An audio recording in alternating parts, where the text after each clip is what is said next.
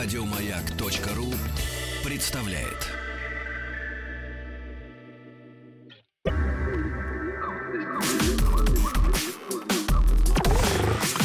Двадцать два.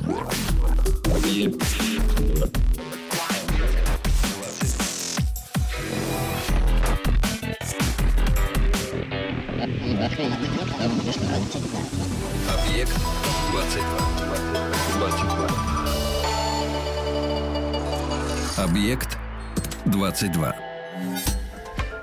Это «Объект-22» и «Научные бои», второй сезон. Я Евгений Стаховский и совместный проект радиостанции «Маяк» и Политехнического музея.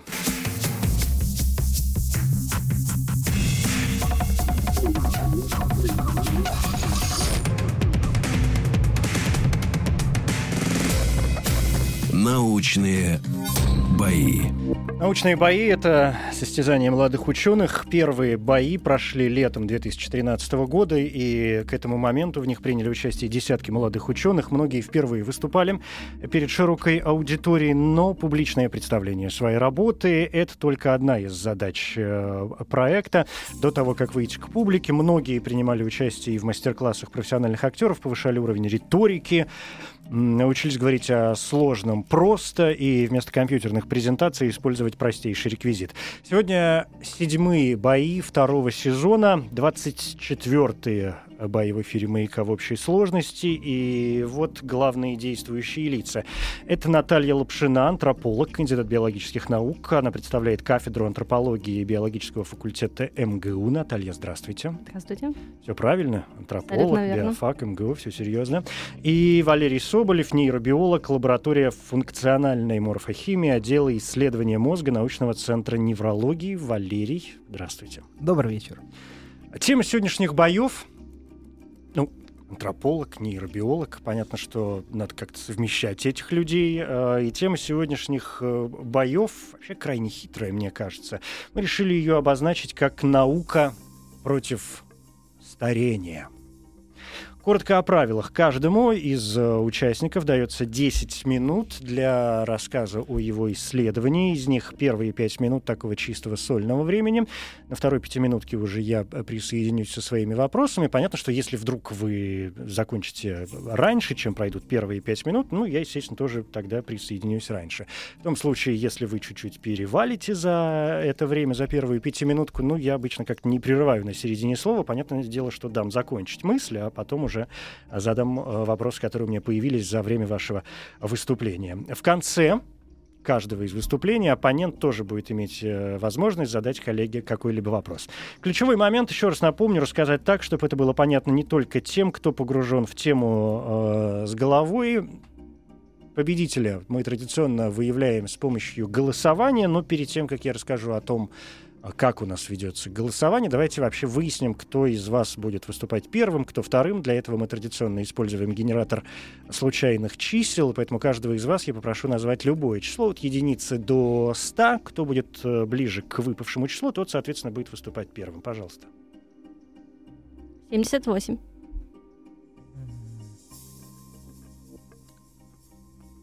Пусть будет 62. 78 и 62. Выпало число 11. Можете проверить, все честно. Соответственно, э, Валерий, вы ближе, поэтому вы будете выступать первым. Наталья, вам э, достается вторая очередь. Теперь о голосовании. Во-первых, работает официальное сообщество радиостанции «Маяк» ВКонтакте. Там э, прямо на главной странице. Заходите, присоединяйтесь. Там уже есть тема «Наука против старения» и два имени. Валерий Соболев, Наталья Лапшина. Уже проголосовали пять человек. Я не знаю, честно говоря, за кого. Я сам всегда голосую в конце. И всех призываю голосовать тоже в конце э, выступления обоих участников, ну, чтобы уже точно, честно было понятно, кто э, о чем. И смс-портал э, работает. Короткий номер 5530 три.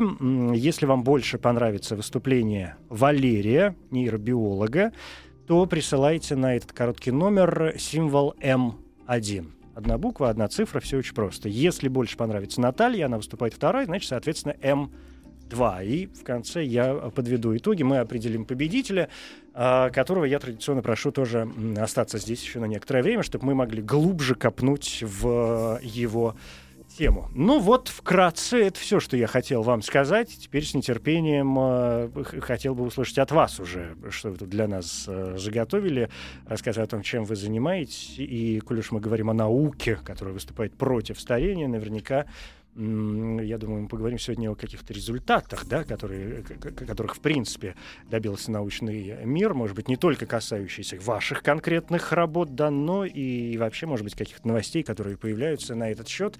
И, потому что я не сомневаюсь, вы, безусловно, следите да, за, что называется, общим информационным а, полем. Вроде я все сказал. Если вы готовы, то можем начинать. Валерий, ваше выступление первое. Вы готовы? Ну, я надеюсь, да. Научные бои. Ваши 10 минут, пожалуйста. А, Спасибо большое. А, Во-первых, я занимаюсь а, проблемой болезни Паркинсона. Или Паркинсона, по-разному иногда называют. Вот. И вообще я хотел коротко рассказать для начала введение.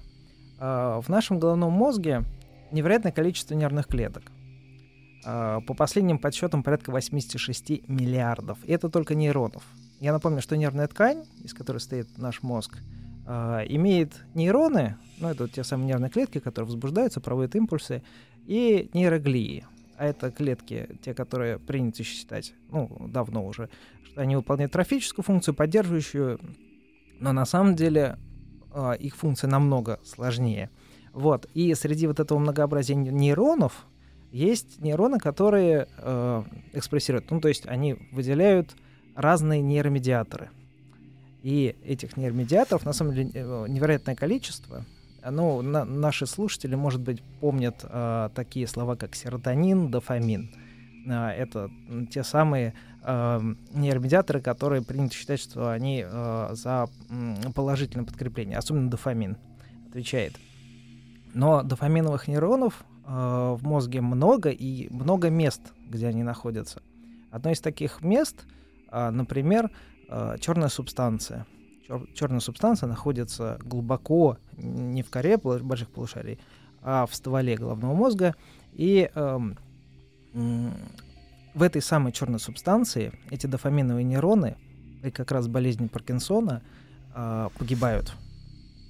А, и тот самый вот тремор, ну, наверное, у всех нас э, первая ассоциация, которая возникает при м, разговоре о болезни Паркинсона, это классический симптом, это тремор, то есть дрожание рук.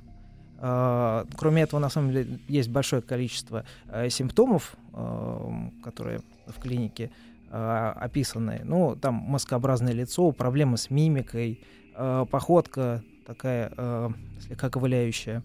Вот. И когда вот эти нейроны погибают, у человека развивается вот это уже довольно-таки поздняя уже стадия, то есть когда проявляется тремор. Потому что э, тремор означает, что погибло не несколько нейронов, а это означает, что погибло уже 8 из 10, даже иногда 9 из 10 нейронов, и тогда про- проявляется э, этот симптом. А, а все почему? Потому что а, наш мозг имеет а, невероятные, а, невероятный потенциал по восстановлению утраченных функций. То, что называется вот нейропластичность, когда оставшиеся нейроны из последних сил пытаются взять на себя функции тех нейронов, которые погибли. Вот. И болезнь Паркинсона, она на самом деле не, не так привязана к генетике, как, например, многие думают. А, генетические формы действительно есть, и на сегодняшний момент э, описано больше 20 эм, форм паркинов, парк, ну, м, кодовые такие э, в генетике описаны вариации парк, там 1, 2, 3, 4, 5, 10, даже 20. Вот. И некоторые из них э, прям четко сцеплены э, генетически. Э, из эм, известных, пожалуй, личностей, которые э, болеют болезнью Паркинсона, ну, точнее, личность известная, она еще не болеет, она знает, что у нее есть большая вероятность заболеть. Это Сергей Брин. У его матери уже, она уже болеет болезнью Паркинсона, а Сергей Брин узнал э, вот в 2005 году, что, у не- что он носитель гена э, патологического э, варианта гена Л- ЛРРК2. Вот. эм, и пожертвовал кучу денег, кстати. В связи с этим на исследование.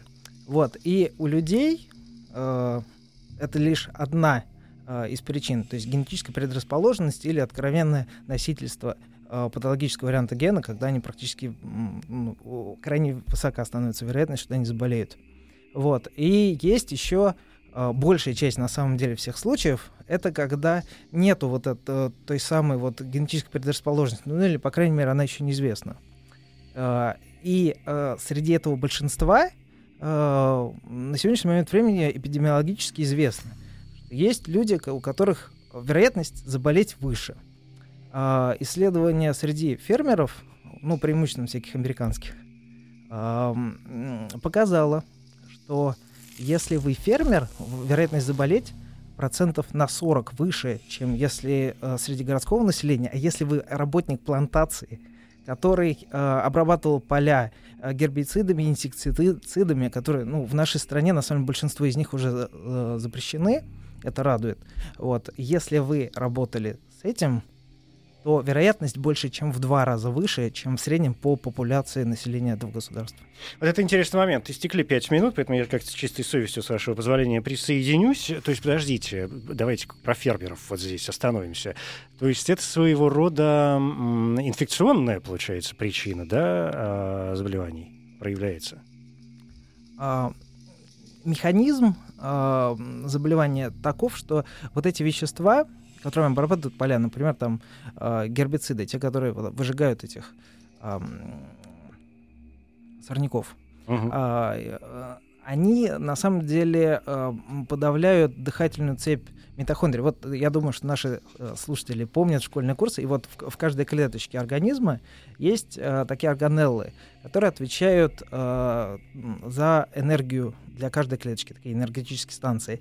И вот эти вещества, они подавляют работу митохондрий, и клетки погибают. Ну и, соответственно, весь организм, например, там растений или там насекомого, если это инсектицид, они погибают. И э, эти вещества, они еще и там мутагенный эффект, э, отчасти и как раз объясняет появление э, некоторых патологических форм белков, э, которые выводят из строя нейроны.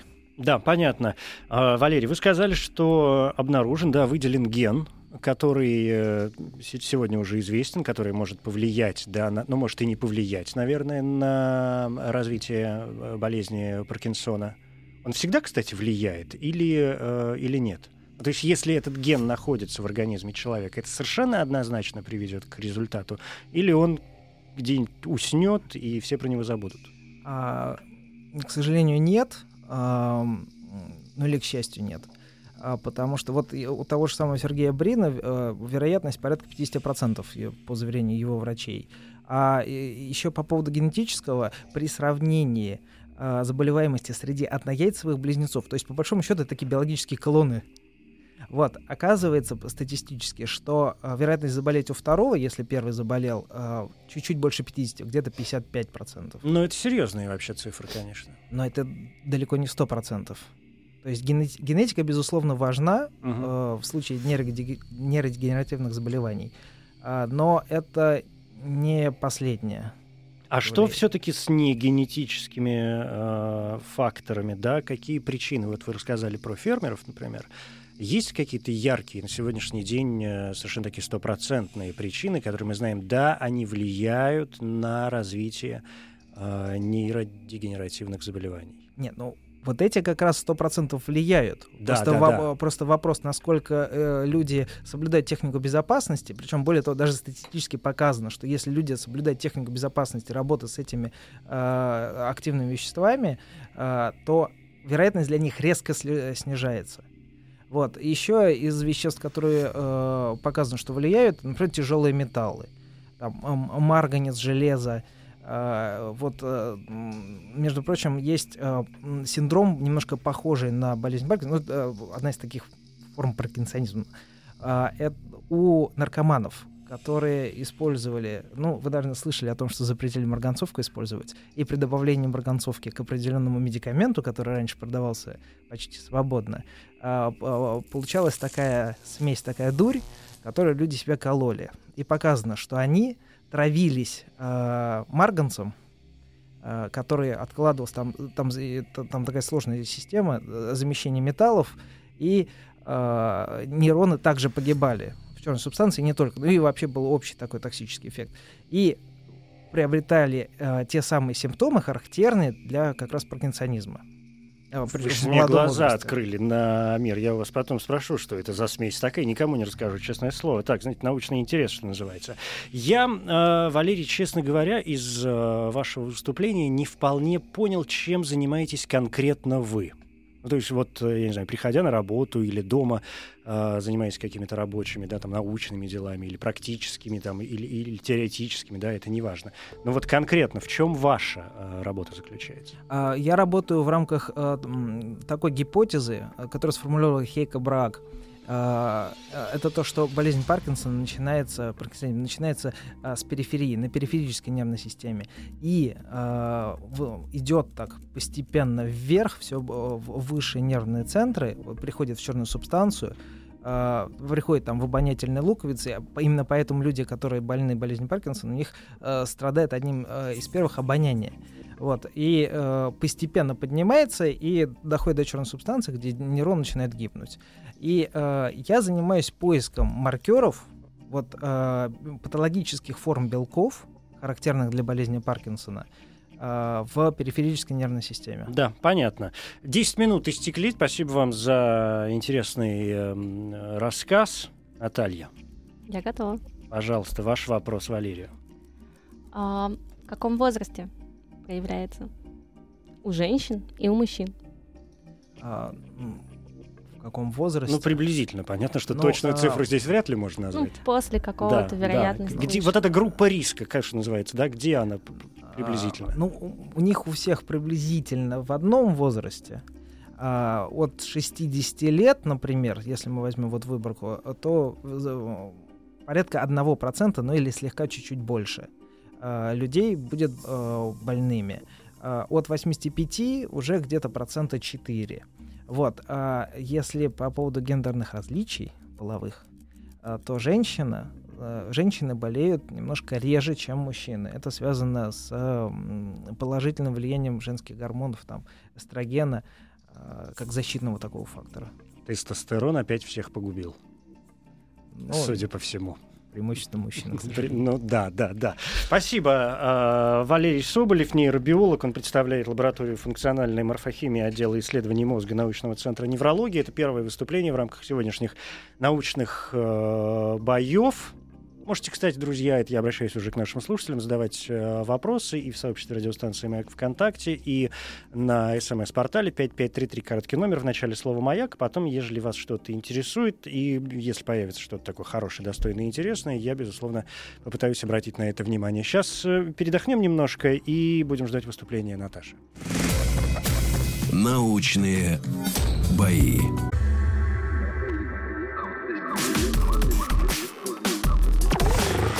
Объект 22.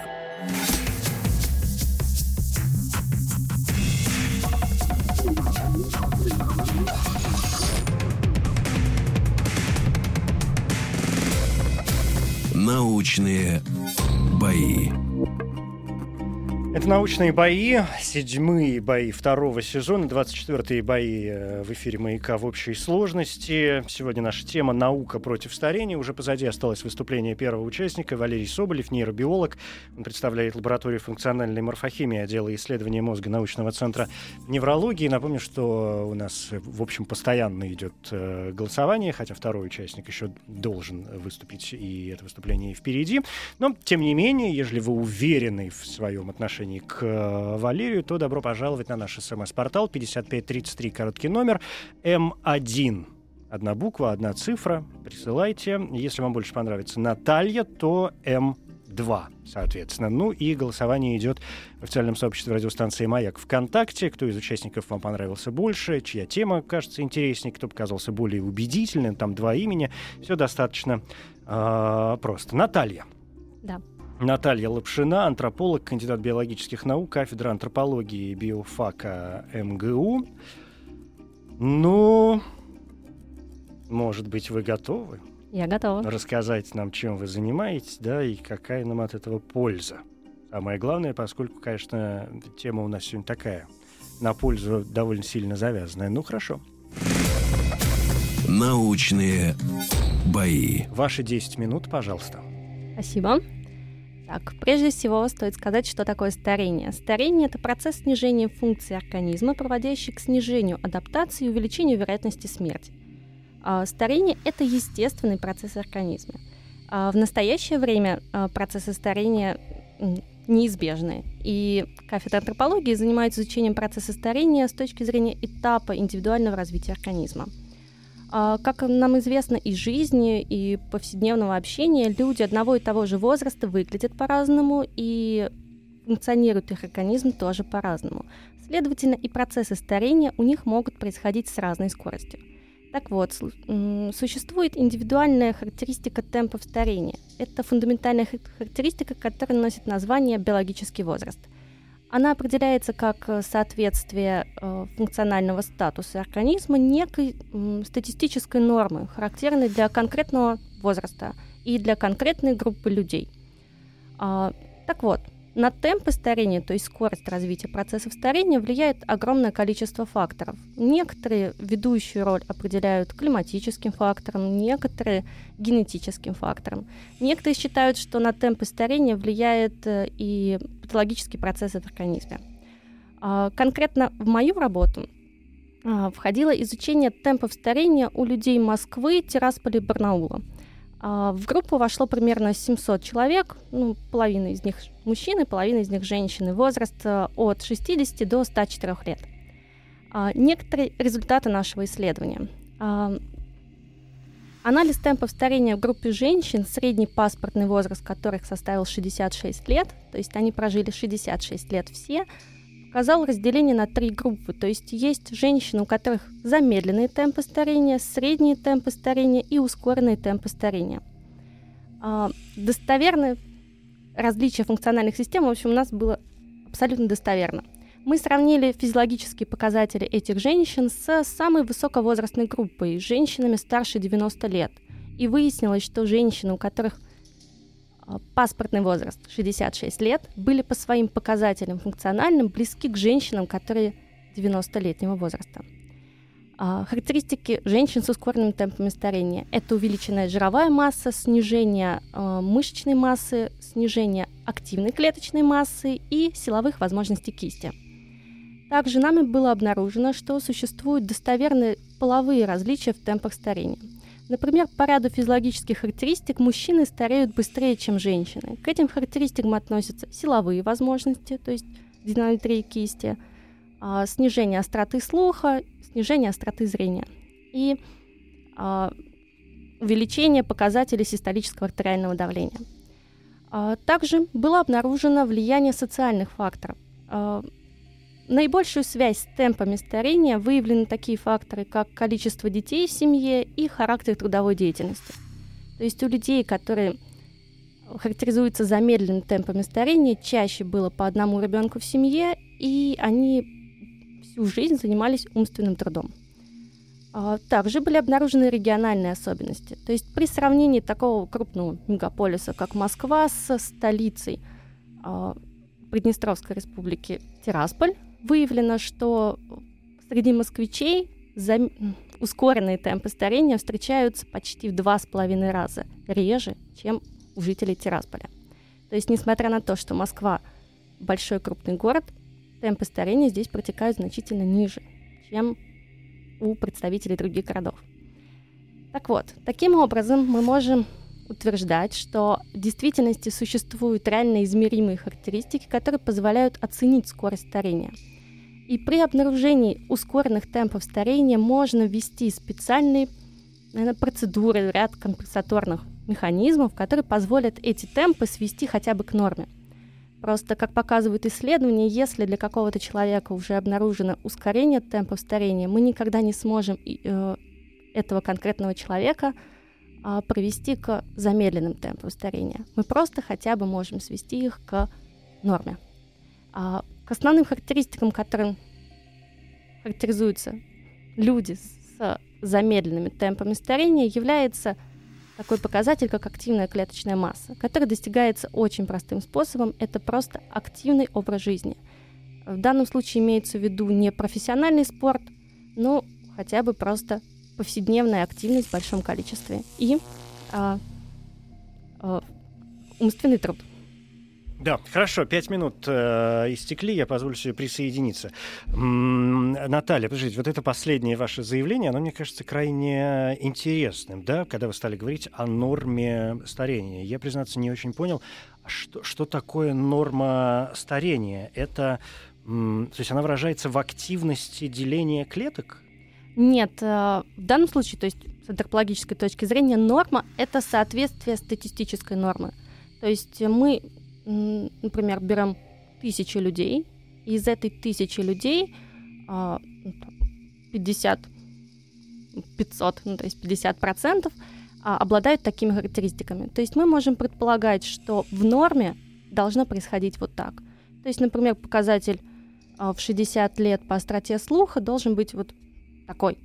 Если у нас лучший показатель, то мы можем утверждать, что по этому признаку организм стареет медленнее – если с этим возрастом, как по сравнению с этой цифрой для человека показывают значительно худшие, значит, по этой характеристике человек стареет быстрее. Соответственно, по разным странам, по разным популяциям, да, по различным э, там, каким-то другим э, факторам будет существовать своя норма старения. Более, то есть даже исторически. Например. Совершенно верно. Совершенно что, верно. Что вам, как антропологу, наверное, наиболее интересно. А... Мы же бесконечно, а, сейчас я поясню, что я хочу сказать, мы же бесконечно слышим о том, что там в 30 э, лет, в 12 веке, в общем, человек был уже такой, но уже считалось, все, давай, со святыми упокой. А там в какое-то другое время уже там старик 40 лет, да. А сегодня, ну вот в России мы знаем средний, э, средняя продолжительность жизни у мужчин. 69 лет. Средняя продолжительность жизни у мужчин в России 69 лет сегодня? Да вы что? А когда ты там успел так вырасти? Ну, медицина. Да вы что? Что так не узнаешь? Ну хорошо, пусть будет 69. Ладно, поверю вам э, на слово. Ну то есть все равно мы как-то продвинулись э, в этом пути. Ну, безусловно, продвинулись, но просто на средней продолжительность жизни влияет еще количество людей, ну, не только возраст дожития, но еще количество людей, составляющих эту группу. То есть если у нас уменьшается рождаемость, то как бы у нас будет увеличиваться и процент людей с о, процент пожилого населения, uh-huh. и как бы среднее будет смещаться туда. И еще, конечно, на группу людей влияют люди, которые живут в нашей стране конкретно. То есть пожилое население у нас живет не выезжая, поэтому у нас может еще за счет этого расти. Может быть, да. Но тут какие-то у меня сейчас параллельные появились э, ощущения о том, что есть, скажем, средний возраст смерти людей мужского пола, ну, приблизительный, да, там, грубо говоря, 20 и 80, там, в серединке 55 каких-нибудь, а, хотя между 20 и 80 в серединке будет как раз 50. И есть э, средний возраст, в принципе, населения той или иной территории, да, населения страны, ну, это демография. И, да, да, да, и это разные, конечно, цифры. Но это уже к социологии относится, это уже не ваша тема, я понимаю. А из вашего, опять же, выступления у меня сложилось ощущение, что когда мы говорим о старении, мы в первую очередь Uh, все-таки говорим о физическом износе организма, потому что когда вы говорили о физическом труде, например, о, о большом числе детей, да, ну а соответственно женщина, например, когда много рожает, это же, ну это трудно, это же как-то надо все делать, организм испытывает перегрузки и во время беременности, да, и во время родов, что, соответственно, видимо, не очень хорошо сказывается на ее здоровье. А, это так?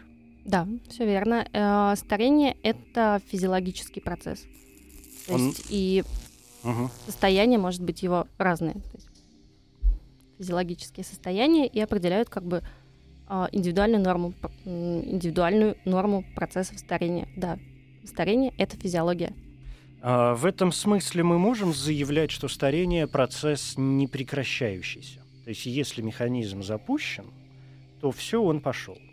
Да, а, существует большое количество научных дискуссий о том, когда же начинаются процессы старения. Вот это очень интересно, да. Как, как вы понимаете, что организм начал именно стареть, да, что в нем не какой-то там другой процесс происходит, а что все, дорогуша, у вас вот что.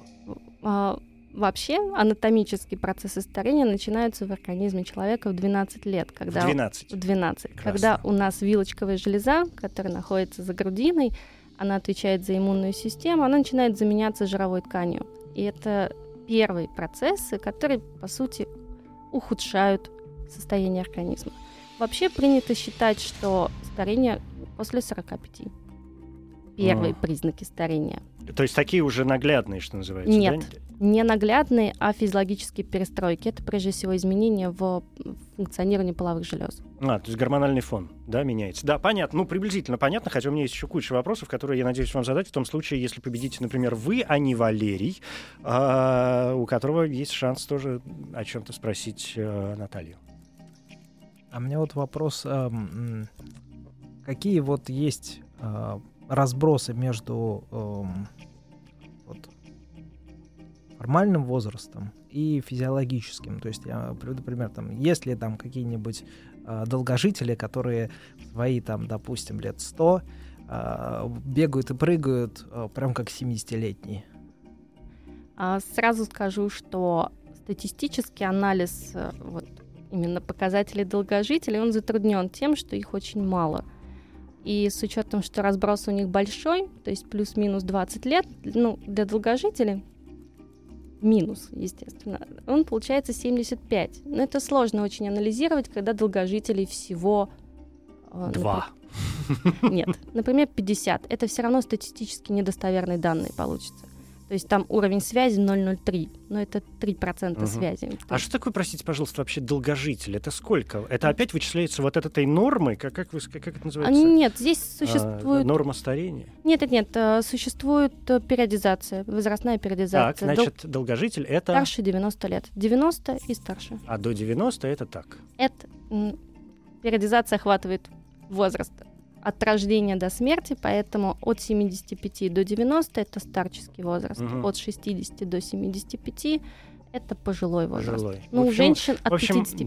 да, от 75 до 90 я понял самое, не, самое неинтересное. Старческий возраст, а после 90, в общем, жизнь можно начинать заново, сказать, переворачивать страницу, сказать, все, я долгожитель. Да, спасибо. Наталья Лапшина, антрополог, кандидат биологических наук, кафедра антропологии э, биофака МГУ. Это было второе выступление в рамках сегодняшних научных боев.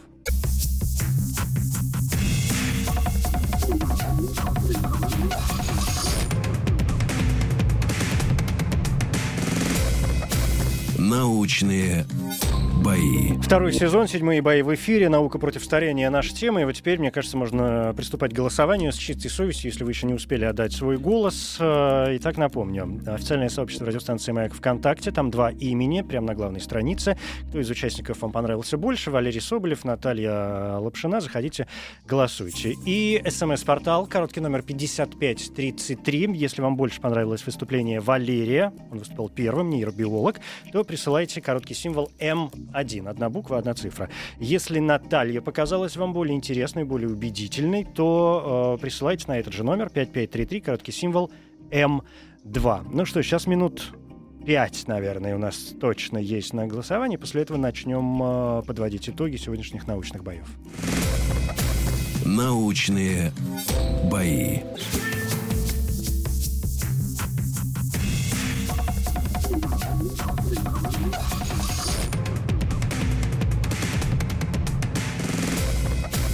Научные бои. И то верно. Научные бои. Наталья Лапшина, антрополог, кандидат биологических наук, и Валерий Соболев, нейробиолог.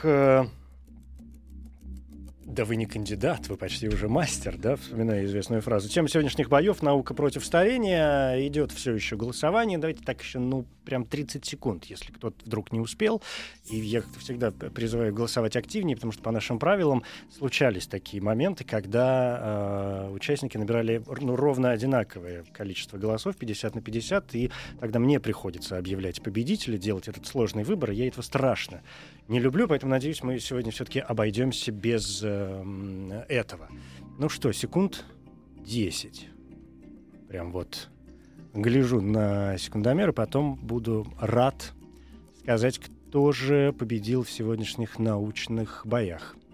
Ну, вот здесь давайте поставим точку. Все, те цифры, которые я увижу сейчас, буду считать окончательными, и дальше уже не обращаю внимания на какие-либо изменения.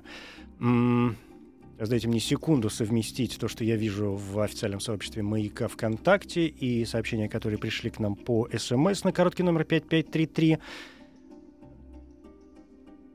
Ну и думаю, да, я готов э, сказать и объявить, что победителем 24-х научных боев в эфире радиостанции «Маяк» становится Валерий Соболев. Я вас поздравляю, да.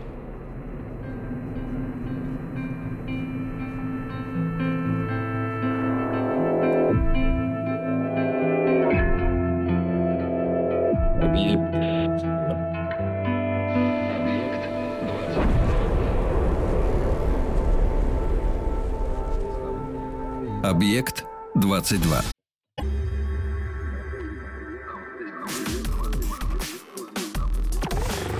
Объект 22.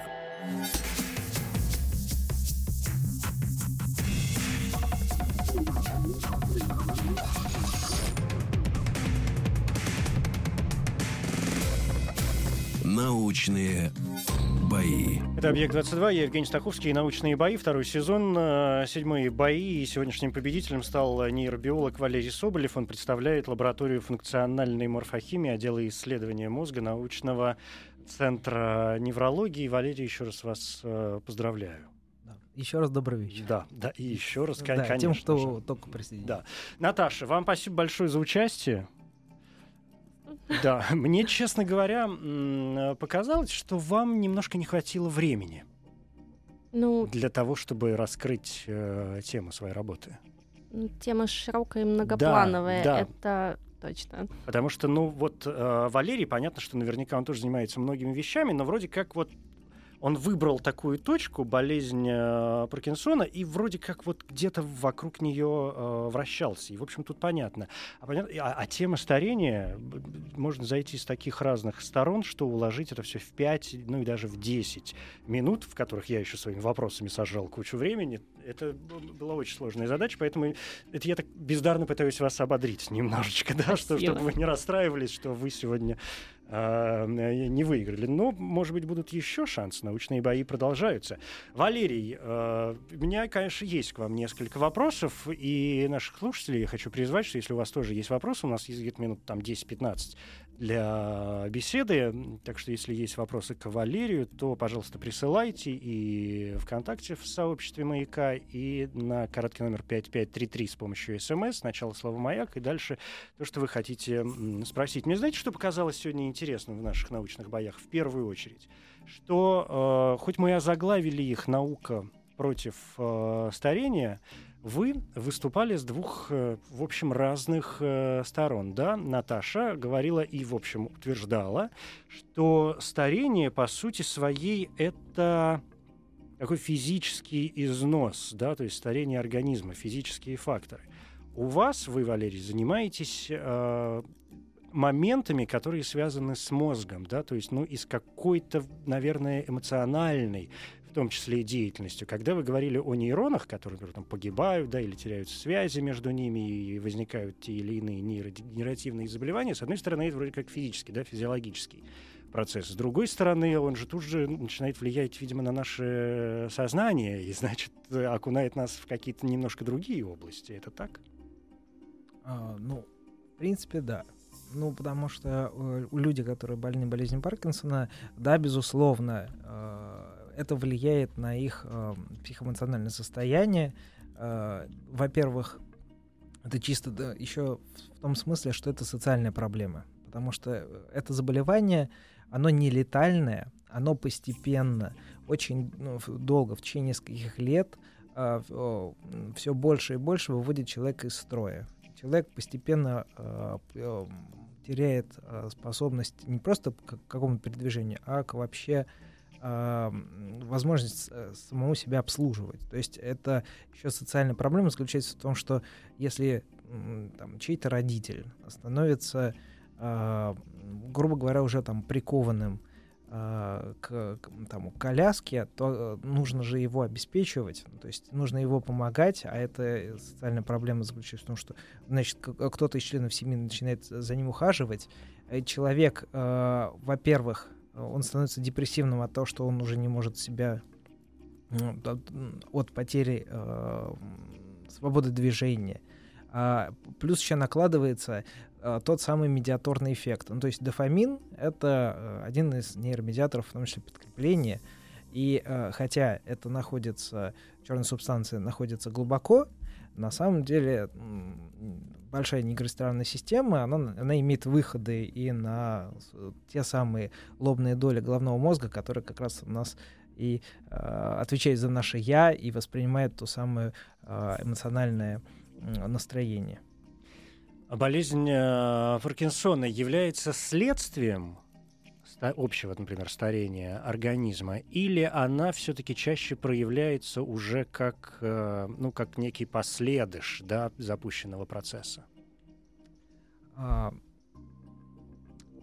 ну, во-первых, э, я опять же напомню по поводу происхождения заболевания. То есть есть генетические формы, есть э, формы, те, которые связаны с, со средой. То есть контактировал человек с э, агентами, которые привели к той самой э, там, мутации гена и там, патологической форме формирования белка, например, альфа-синуклеина, которым я занимаюсь. Вот. И э, в случае э, с с факторами среды. Ну, то есть э, человек просто накопил в течение жизни достаточное количество повреждений э, там, молекулы ДНК в своих клеток, что в конце концов ломается система. Которую уже, в общем, практически невозможно восстановить, да? да? А, э, а в случае с генетической, что интересно, вот подавляющее большинство этих заболеваний, они все сопряжены а, с довольно большим возрастом. Ну, то есть там болезнь Паркинсона это от 60. Там, конечно, есть так называемая ювенильная, то есть ранняя форма, а, но она, опять же, ранняя, там, человек лет 45, там, плюс-минус. Ну, то есть раньше, чем остальные, но это все равно тоже это, это не юношеская там какая-то. Хотя, кстати, а, в клинике есть сейчас какие-то данные статистические вот среди врачей, что типа будто бы болезнь Паркинсона молодеет. Э, там, и у нас, и не только у нас. А, а на самом деле это скорее связано с развитием медицины. То есть чем раньше ставится диагноз, а, тем получается у нас получается будто болезнь Паркинсона молодеет. Угу. На самом деле просто ну, больше а, зафиксированных случаев, и так диагностика улучшается, да. Вы напомнили нам о вот этих положительных да, нейромедиаторах, в частности, упомянули и э, дофамин, и серотонин. А бывают отрицательные нейромедиаторы? Нет, все нейромедиаторы выполняют свою функцию. Ну да, но вы, вы произнесли фразу. Есть такие положительные а. нейромедиаторы. И мы знаем, да, что серотонин, дофамин и так далее заставляют нас, э, в общем, быть людьми в какой-то мере и степени, да, чувствовать себя э, неплохо. То есть, а есть нейромедиаторы, которые угнетают нашу а, знаю, нервную а, систему, сознание и так далее ну, не совсем угнетает. Вот э, приведу тогда пример вот с серотонином. Ну, это классический такой, считается, медиатор счастья, но на самом деле э, у серотонина огромное количество а, разных рецепторов, он э, в разные э, сети включен. И а, серотонин не только может дать положительную окраску, он может усугубить текущую по одному из механизмов. То есть, например, если у человека депрессия, серотонин э, приведет к тому, что она усугубится. Вот, а у дофамина вот в целом все, все эффекты положительные. Но когда у человека депрессия, ему прописывают препараты, и в частности там какие-нибудь ингибиторы обратного захвата серотонина. А, да. Спасибо. Неожиданный вопрос. Почему? Ну, э, просто, опять же, огромное количество э, разных механизмов. Вот а, приведу пример насчет количества. Например, у того же самого дофамина у него четыре разных вида, вида рецепторов. D1, D2, D3, D4. И они все с разным эффектом.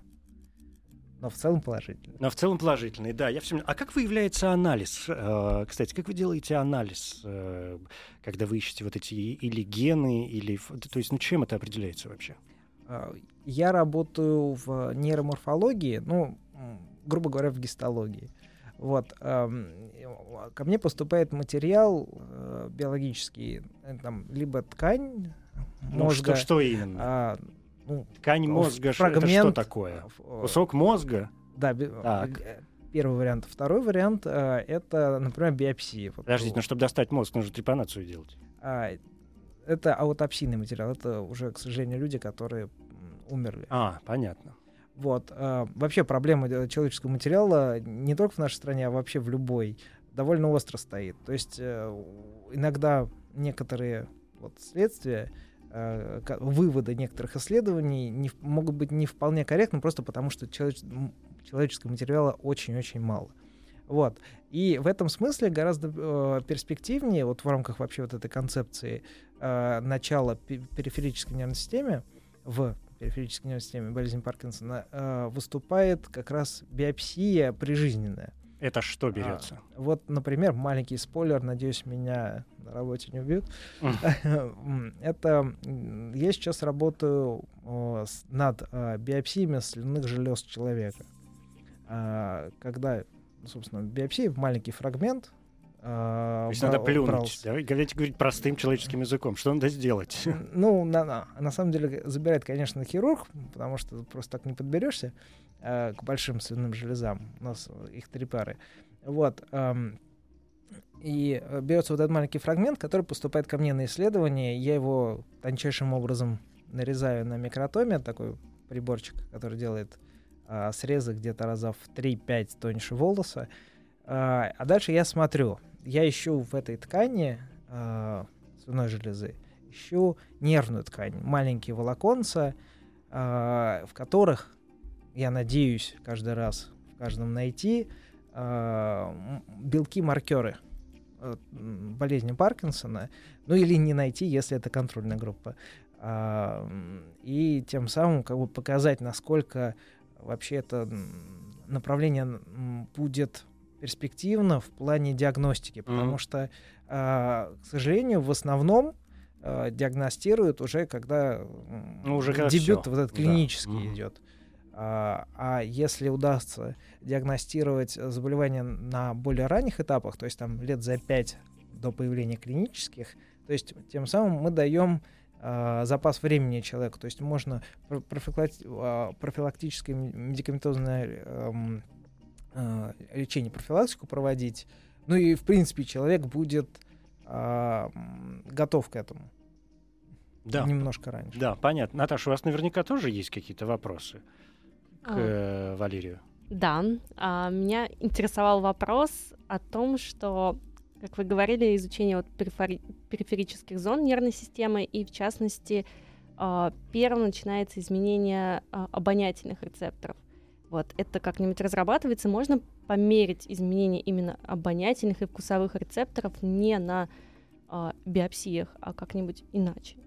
Прости- Простите, пожалуйста, можно я такой предикт сделаю к Наташиному вопросу? А что, как, когда вы говорили об э, страдании обоняния, что значит оно изменяется? Оно ухудшается или улучшается? Может быть, человек наоборот начинает как-то резко чувствовать э, запахи? к сожалению, ухудшается, Ухудшается потому что гибнут те самые дофаминовые нейроны. Так. То есть не только в черной субстанции, я понял. которая отвечает за двигательную Мгм. э, функцию, но и в обонятельных луковицах. Вот. э, и это действительно используется, это используется в клинике, это один из симптомов для постановки такого диагноза и прогноза. Это именно способ избежать биопсию. А, нет, к сожалению, нарушение обоняния это уже довольно поздно. Ну, то есть мы надеемся а, м, найти возможность ставить диагноз за несколько лет до нарушения обоняния. А, один из вопросов, которые к нам а, пришли, мне крайне симпатичен, и поэтому я его задам. Влад из э, Белгородской области а, спрашивает, вызывает ли болезнь Паркинсона бокс? Ну, скажем, мы все знаем Мухаммеда Али, да, великого спортсмена. То есть насколько вот такие, ну и, может быть, травмы вообще можно пой- пой- пойти по этому пути? Как это влияет на развитие заболевания? А, да, есть э, синдром боксера, э, т- травматический э, путь, ну так считается, э, формирования болезни Паркинсона связано с тем, что в процессе вот практике боксера, он регулярно получает черепно-мозговые травмы, микро или даже крупные.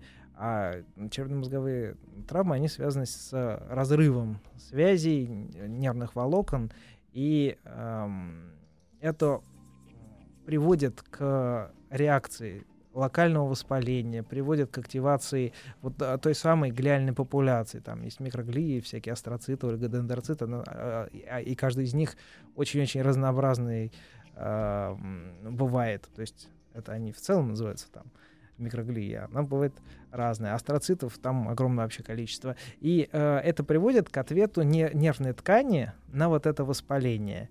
И э, это может привести к тому, что например, клетки глии, они могут убить этот нейрон, они могут Uh, в принципе, э, ряд активных веществ uh, выделить, и не, некоторые нейроны могут вообще покончить жизнь самоубийством. Это то, что Ух называется ты. апоптоз. Вот. И um, когда активируются и глиальные и нервные клетки, вот вероятность неправильной сборки, она, опять же, может увеличиться. Ну, то есть, скажем просто, что боксеры это, то есть бокс это вообще фактор риска, конечно. Ну, в случае с любыми заболеваниями мозга это крайне негативный факт. Да, понятно. Спасибо большое. Э, Наталья Лапшина, антрополог, Валерий Соболев, нейробиолог. Это были э, седьмые бои второго сезона научных боев совместного проекта радиостанции «Маяк» и Политехнического музея. Спасибо вам, удачи в э, работе, новых открытий. И я не сомневаюсь даже, что, может быть, в этой студии мы встретимся с вами в следующий раз уже не в рамках научных боев, а как с такими суровыми экспертами, которые вообще раскроют все тайны Вселенной. Спасибо. Спасибо. Спасибо, будем стараться. Научные бои. Еще больше подкастов на радиомаяк.ру